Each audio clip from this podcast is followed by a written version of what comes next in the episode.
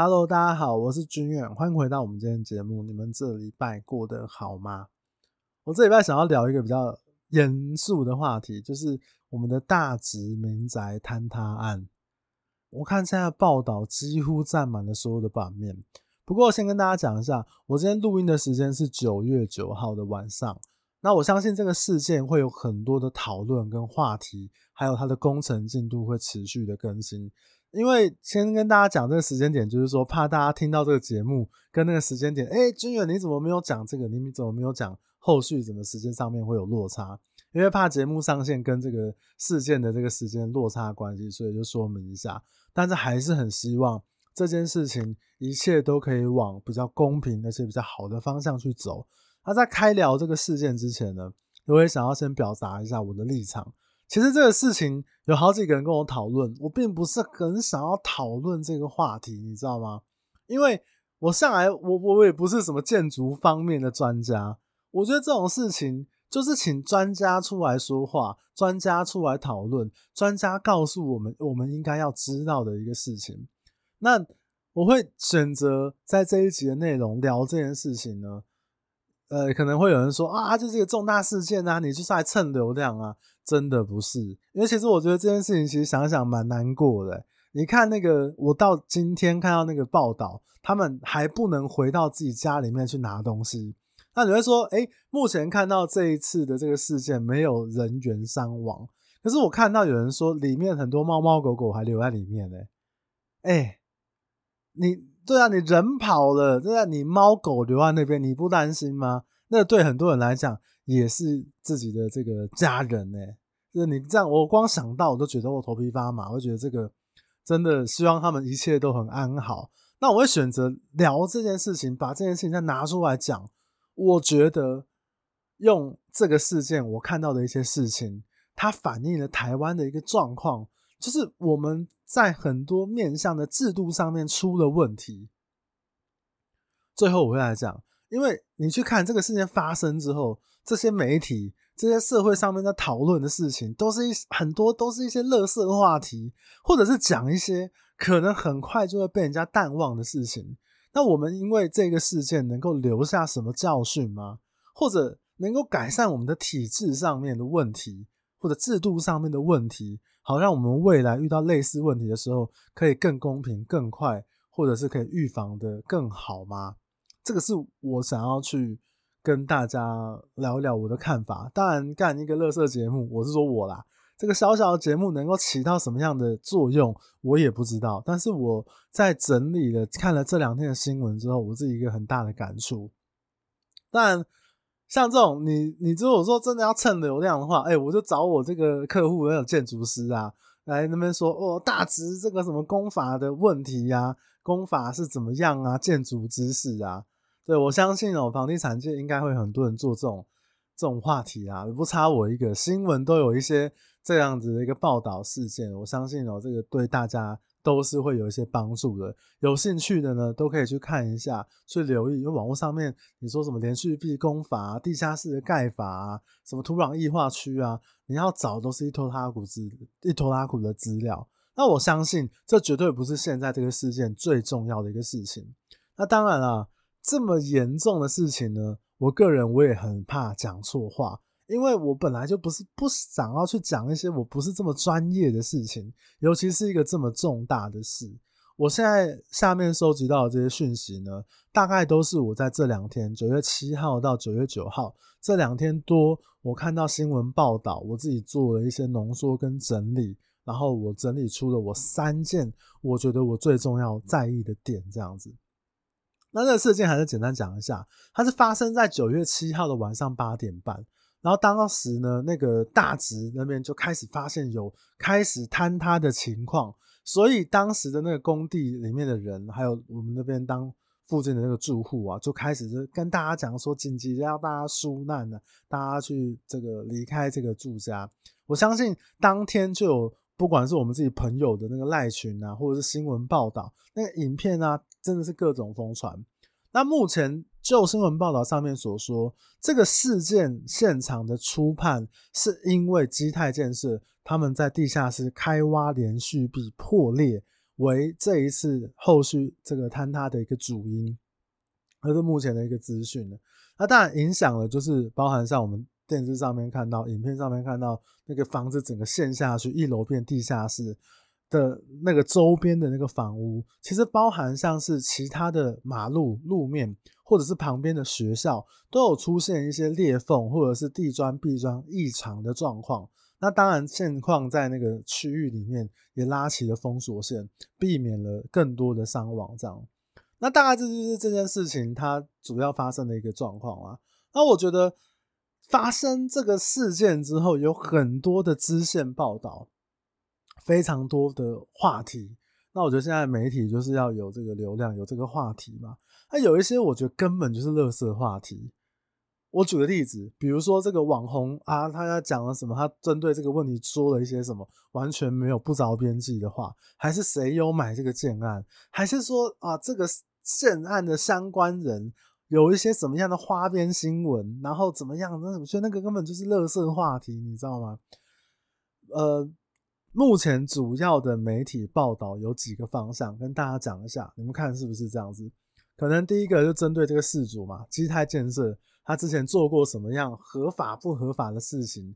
什么强拆之前的哪一个建案的合法违例啊？还是说这个董事长他之前的吸金事件啊？还有什么样的政商关系啊？然后呢，很多去报道什么？哦，他有很多的政治献金啊，给什么颜色啊？给什么立委啊？这个事件变成什么？变成了一个政治口水。我拿一个人家家里发生的悲剧衍生出来的事情，然后有一群人在那边，你拿了他的钱，你为什么可以拿他的钱在那边吵架？你不是有点愚蠢吗？然后呢，另外一个讨论度很高的是何建同意书，当然就有报道，因为我们不是现现场的人，我们也不是那些住户，那有人就是说，哎，这个不管是用赖的截图啊，还是说就是有那个合建同意书。他就哎、欸，这个你愿不愿意因为这个事件去参加了这个我们的合建啊，或者是一起在盖新房子啊？然后因为这个起点来衍生出一些合不合理，一坪要换几坪啊？这样换划不划算啊？还有一种仇富言论哦，这样子基泰总共要赔多少钱？基泰惨喽，要付出多少代价？这个东西，我觉得，我觉得我们身为一个事件的外人，我们真的。要把很多的注意力放在人家要不要合建上面吗？这个好像好像也不是我们应该主要要在意的事情。我还看到一个很瞎的，包含像是那个基泰今天已经跌停了嘛，然后它的股价波动，有些财经粉专也会提出说啊，我对于基泰股价的一些想法，那基泰可能要赔多少钱，它的资产怎么样？那主要针对房地产上面呢，其实也会有一些。我认为稍微质感好一点的提问，比如说大直地区的房屋上面是否安全性的问题，会不会影响到房价啊？会不会有人因为这样子抛售啊，影响房价的程度啊？还有就是银行贷款上面会不会变成比较保守，或者是评估上面会有一些波动？这个我这个这个报道方面，我认为已经算是比较有水准一点的。然后还有就会看到说，我们的这个北市府蒋万安市长。他不管是从一开始的这个作证现场，然后到今天我看到九月九号，强力要求基泰建设负起责任，否则呢，以后就不让你们在我这个台北市施工的这种重话。然后后续对于这个住户的安抚啊，然后协助的救助金啊，然后还有我记得那个副市长也说啊，那个总经理都不不见了，还是怎么样的。是不是这个啊？各位你们自己评判啦。我觉得今天市长愿意把比较多的资源、比较多的重心放在这个事件上面，我认为都是好的。那另外一个垃圾言论就是什么啊？这个就是都跟黑魔法，用一些阴谋论，或者是用一些比较嘲笑的角度来看，哇，你们可以换到新房子，哇，你们这个旧房子可以本来是没有要换的，那你现在可以换到新房子，换新大楼。然后这个基泰呢，可以怎样怎样怎样？其实我觉得，如果你是当事人，听到这种话，你真的觉得这是风凉话，你知道吗？那我自己因为为了这一集节目，其实我看了很多这个事件的报道。我个人呢，小小的推荐像是公视新闻网，比如说他们针对于这个建筑工法地下室的这个连续壁的一个施工介绍，然后一些专家的看法，或者是整起事件的发生的时序，它的过程，我认为都还算蛮清楚的，也没有太多像我刚刚讲一些乐色话题，这个吸眼球的一个表达，推荐可以大家可以去看一下，我觉得是还算是蛮公允的。一些报道啦，我是在他们的脸书粉砖上面看到，然后点到他们的新闻内容这样。那以上大概就是目前主流媒体比较常在报道的一些事情，而且除了占掉很多的篇幅之外，也引起了很多人的讨论。那其中我最在意的三个点，我想要在这个地方跟大家聊一下，你们可以跟我分享你们的看法。第一个就是这件事情，很多人在讨论赔偿问题。包含像我刚刚讲的这个合建同意书，它也会当成是一种赔偿。那我个人有一个小小的想法，就是说，今天这个房子发生了这样的事件，那如果你的赔偿只是合建同意书，就是那我不就跟你是合建的关系而已吗？你今天临时发生的这个事情，可能我的猫猫狗狗，我的这个传家宝的宝物，还是说我娘家的画那个。嫁妆哦，百年的古董柜还是什么的，都留在房子那边。我现在我看到的，他们好像还没有办法回到房子里面去拿他们值钱或他们想要的东西，然后造成他们可能需要小朋友上课受影响啊，工作受影响。那如果我换来的赔偿只是一个合建同意书，然后用正常的这个呃换到房子就是差不多的条件的话，这样是一个赔偿吗？那另外，我觉得有个问题，今天是因为基泰这个建商够大。如果今天搞事的是一个小建商，呃，负责人出来，哎、眼神闪躲，然后二对着镜头支支吾吾，两手一摊说干，不管怎么样，我烂命一条啊，呃，我会负起全部的责任。但是他的眼神告诉你，我就是烂命一条啊，我用我的生命来负起责任，他没有能力负责。当如果我们碰到没有能力负责的建商的时候，我们该怎么处置？我们该怎么面对这件事情？我觉得这个是可能后续大家可以去观察，或者是说可以去呃思考的一个点啦。然后第二个是我今天看到的新闻，就是呃我们的王世坚这个委员啊，他就是按铃去这个审稿。那当然，这个王世坚委员其实呃我相信这个世坚哥世坚委员呢。向来他的新闻都是有点惊天地泣鬼神的，按铃申告啊，我想也不是第一次啊。可是我觉得他提到了一个点，真的大家可以注意一下。他是针对建商的观测资料在哪边？他说基泰拿不出来，提出了很多的质疑。你基本上你在那边施工，你会有一个观测记录吧？我觉得这观测记录是取决于什么？取决于说，我今天如果我在那个地方，我有观测的几天或者是几周几月的时间的话，就不会让这些受灾户他们很临时的要逃命。因为我可能我已经在观测的过程中，我已经知道这个地方的地形或者是房屋的状况能够有一些变化了。它这个环节有没有问题？我觉得我不是这个这个建筑的专业，可是我觉得我提出一个很大的问疑问呢，对不对？那你你的观测记录在哪边？如果你没有观测记录的话，那或者是还是说你有观测记录的话，你发现了这个。房子可能有一些异常，或者是有一些变化的时候，你却没有主动先提出来，还是你你你是因为哦真的不行了再讲出来？我觉得这个是一个很严重的问题耶。换个角度讲，你明知道有问题还要做这样的事情，你不就是把大家的住户的性命拿来赌注吗？是不是这样子？所以我觉得这是我觉得第二个我觉得很重要的事情。然后第三个是。我个人真的是因为这个点，所以才录了这一集的节目。我也很怕我讲错，所以真的我不敢说我讲的一定是对的，或者是我讲的一定是很正确、很合乎法规的。但是我很希望大家重视这件事情。这是目前我看到报道里面有人报，但是占的篇幅我认为还是偏小。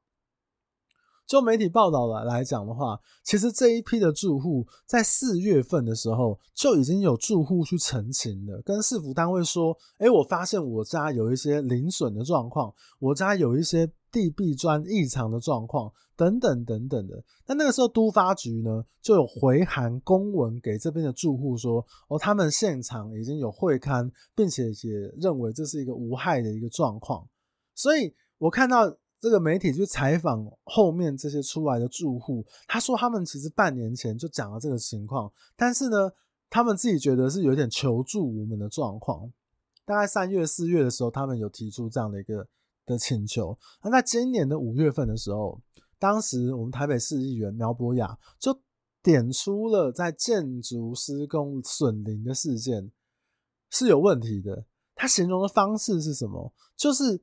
像以基泰这个建设，基泰建设这个案件来讲的话，他认为建商等于是球员兼裁判，因为当你发生损邻的时候，初步的主要安全认定书跟损害责任的那个认定书，初步的任意书都是由这个建商来做判断。你们各位先想一想，这有没有问题？这是不是就如同他所说的，建商等于是球员兼裁判？其实我们可以想一下，是不是可以用一个第三方的角度来监督这件事情是更好的呢？哎，房子你围老也好，重建也好，盖大楼也好，都更也好，这是多大多大利益的一件事情，我们竟然没有一个第三方来做监督，这是不是一个？制度上面的问题，或者是说这是一个制度上面可以讨论的事呢？如果我们今天我们的政府没有办法帮我们当做是我们的公正第三方，或至少可以帮我们去找出一个监督彼此的处理方式。而如果说像苗博雅我议员他讲的，哦，这个初步的认定的状状况呢，都是由呃建商自己来做判断。那这样的一个做事方式，我们真的可以相信吗？是不是？就像我前面讲的，今天这个事件发生之后，如果你是一个房地产类的这个报道或媒体，或者是自媒体，随便啦，你大可以去找一个建筑师，去找一个建商，然后来跟大家聊这个事件，聊这个事情发生的这个连续壁是怎么样，然后那个施工的标准，它规避它少了几公分，还是说这个这个。打落水狗，基泰呢？以前就是怎么样？就是就是做了什么很垃圾的事情，还是做了什么很坏的事情？就是去讲这些事情。但是，好，你说你你如果要用一个哦，我补充大家的知识，建筑知识。如果你家附近盖大楼的时候，你可以怎么样做？我跟你讲啊，装潢很多住户都看不懂了。对不对？一个厕所怎么翻新？真的有些师傅就赌你看不懂，我偷工减料，你又看不懂，你敢问吗？你能问吗？你有时间来监工吗？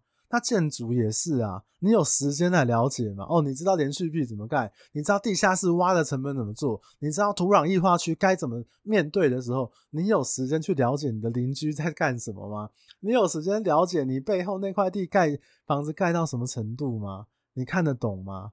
所以为什么我会说，我觉得我这个事件我们会需要的是一个完整公平的制度，就像我刚刚讲的损邻这件事情，公平完整就不会是由建商来做认定的。我们需要这个完整公平的制度来保障我们人民的权益，不是吗？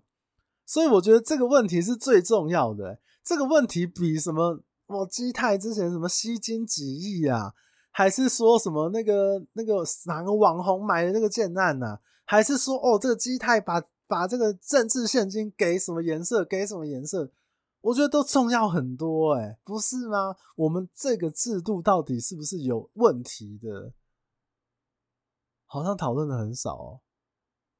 那我延伸一下，往往更多的面向来拉，不管是。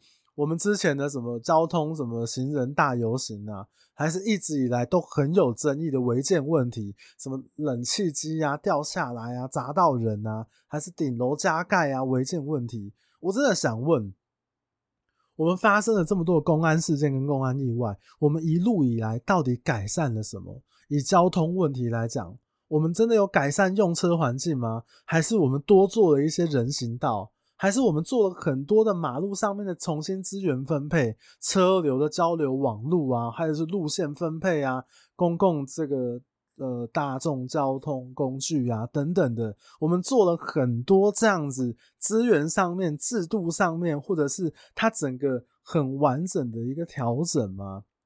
我不知道，但是我看到的更更多的是什么？更多的罚款，更高的罚款。然后更多的警察去取缔红灯，红灯什么右转啊，然后红线违停啊，或者是你超速啊，我用更多的严刑峻法，然后来解决我们用路人可能习惯不好的状况。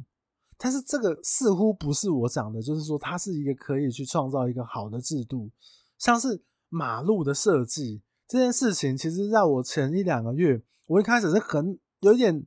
有点反对那些这个交通仔，他们说哦，这政府怎么样怎么样。一开始我是觉得说，哎、大家在我在台北这么，我每我这都骑车，大部分时间都骑车上下班的人，我觉得哇，你们讲的像什么行人地狱，有需要形容成地狱吗？但是我也有发现，有一派人是针对马路上面，比如说可以怎么做，创造出比较多的行人空间，可以怎么做，把路线缩小的时候，这个汽车它自然就没有办法开快。参考国外日本还是哪里的的一些例子等等的，它甚至可以提高一些数限的上限等等的。它这是我认为这是在制度上面的一些调整，但是我们好像更轻易的是用。罚款，更多的警察取缔开单，所以我认为这不是一个解决制度的方式。包含像我刚刚讲的违建也是，我们这个国家，我们台湾到底有没有从北到南对于违建的一个标准处置的态度呢？以我们台北市为例，是不是换了市长之后，有人紧有人松，然后变成了一个可以。这个标准是有伸缩的状况呢，所以当然你会说哦，有新违建、旧违建的这个制度，其实不管是新违建、旧违建，我们真的有很明确去把它定义出来，我们这些违建该怎么处置吗？当然啦，我讲真的，交通也好，违建也好，它会危害到一些人的利益，这是可能是政党或者是我们这些这个。呃，在位者啊，这个权力掌控的人啊，这些政治家，他们比较不敢接触的一个事情。但是我想表达的就是说，在制度上面，我们应该让它变得更完善、更美好。不知道是不是我对于民主的想象本身就比较美好？我真的很希望这些从政上去的人是可以创造的一个很好的标准跟很好的制度。我认为一个理想的这样的一个处做事的一个方式呢，是这个制度很完善，它可能有一些呃，可能还有一些小小的地方要修正，或者是小小地方不好的地方，但是它可能是在八十分、八十五分的。所以今天在这个良好的制度上面，我们面对很多的事情，不管是建筑公案，不管是交通问题，不管是什么什么室内装修，不管是不动产交易，还是什么其他拉拉里拉渣的问题啊。不管我们换哪一个市长，还是换哪一个部长上去之后，这个制度都可以维持一个合理的公平性。还是我又遇到哪一个垃圾建商，我又遇到了哪一些垃圾工法、垃圾营造厂，我们都可以依靠这个制度来保护我们的人民。只要这个制度这个保护的这个方向大方向是不变的，我们不会受到太大的伤害，或者是不会有一个一点像。这次事件碰到好像有点手足无措的状况，我觉得真的，我看到为什么他球员兼裁判他那个说法，我自己真的第一时间觉得，在这个关这个制度上面，我认为是真的出了问题。这就是我这一次跟大家聊这一集的理由，而我希望可以有。更多人，也许我我有某些地方讲错，因为我真的收集资料可能不够完整，或者是我都从新闻上面，你也知道现在新闻有时候并不是这么的专业，但是我相信以这个基泰大直坍塌的这个事件来讲，如果今天人民在半年前就已经跟市府反映有这样子的一个状况了，结果什么都没做。我们对于我们的政府，或者是说哪个地方到底出现了问题，我们到底能不能汲取这个教训，能不能保护可能之后会发生的事？我觉得这才是最重要的，真的。好啦，干讲的好像有点认真。好啦，大概是这样啦。这是我对于这个事件目前发生两天多的一个观察啦。那希望大家有什么想法，或者是你是这方面的一些领域的专家什么，你也可以跟我讨论。其实因为事出突然，然后我自己目前的观察，想要跟大家做一些分享，所以我可能真的可能会讲错，也希望大家不吝指责。大概就是这样啦。如果你觉得这一集的内容对你很有帮助的话，你可以帮我分享给你身边的一个好朋友，请他来听听看。那如果觉得哇，黄书远讲的真的太棒太赞了。那你可以帮我评一个五星好评，或者是来这个粉钻 IG 跟我互动，我都会非常非常开心。大概是这样啊，希望你们一切平安。那我们就下礼拜再见见，嗯，就这样，大家拜拜。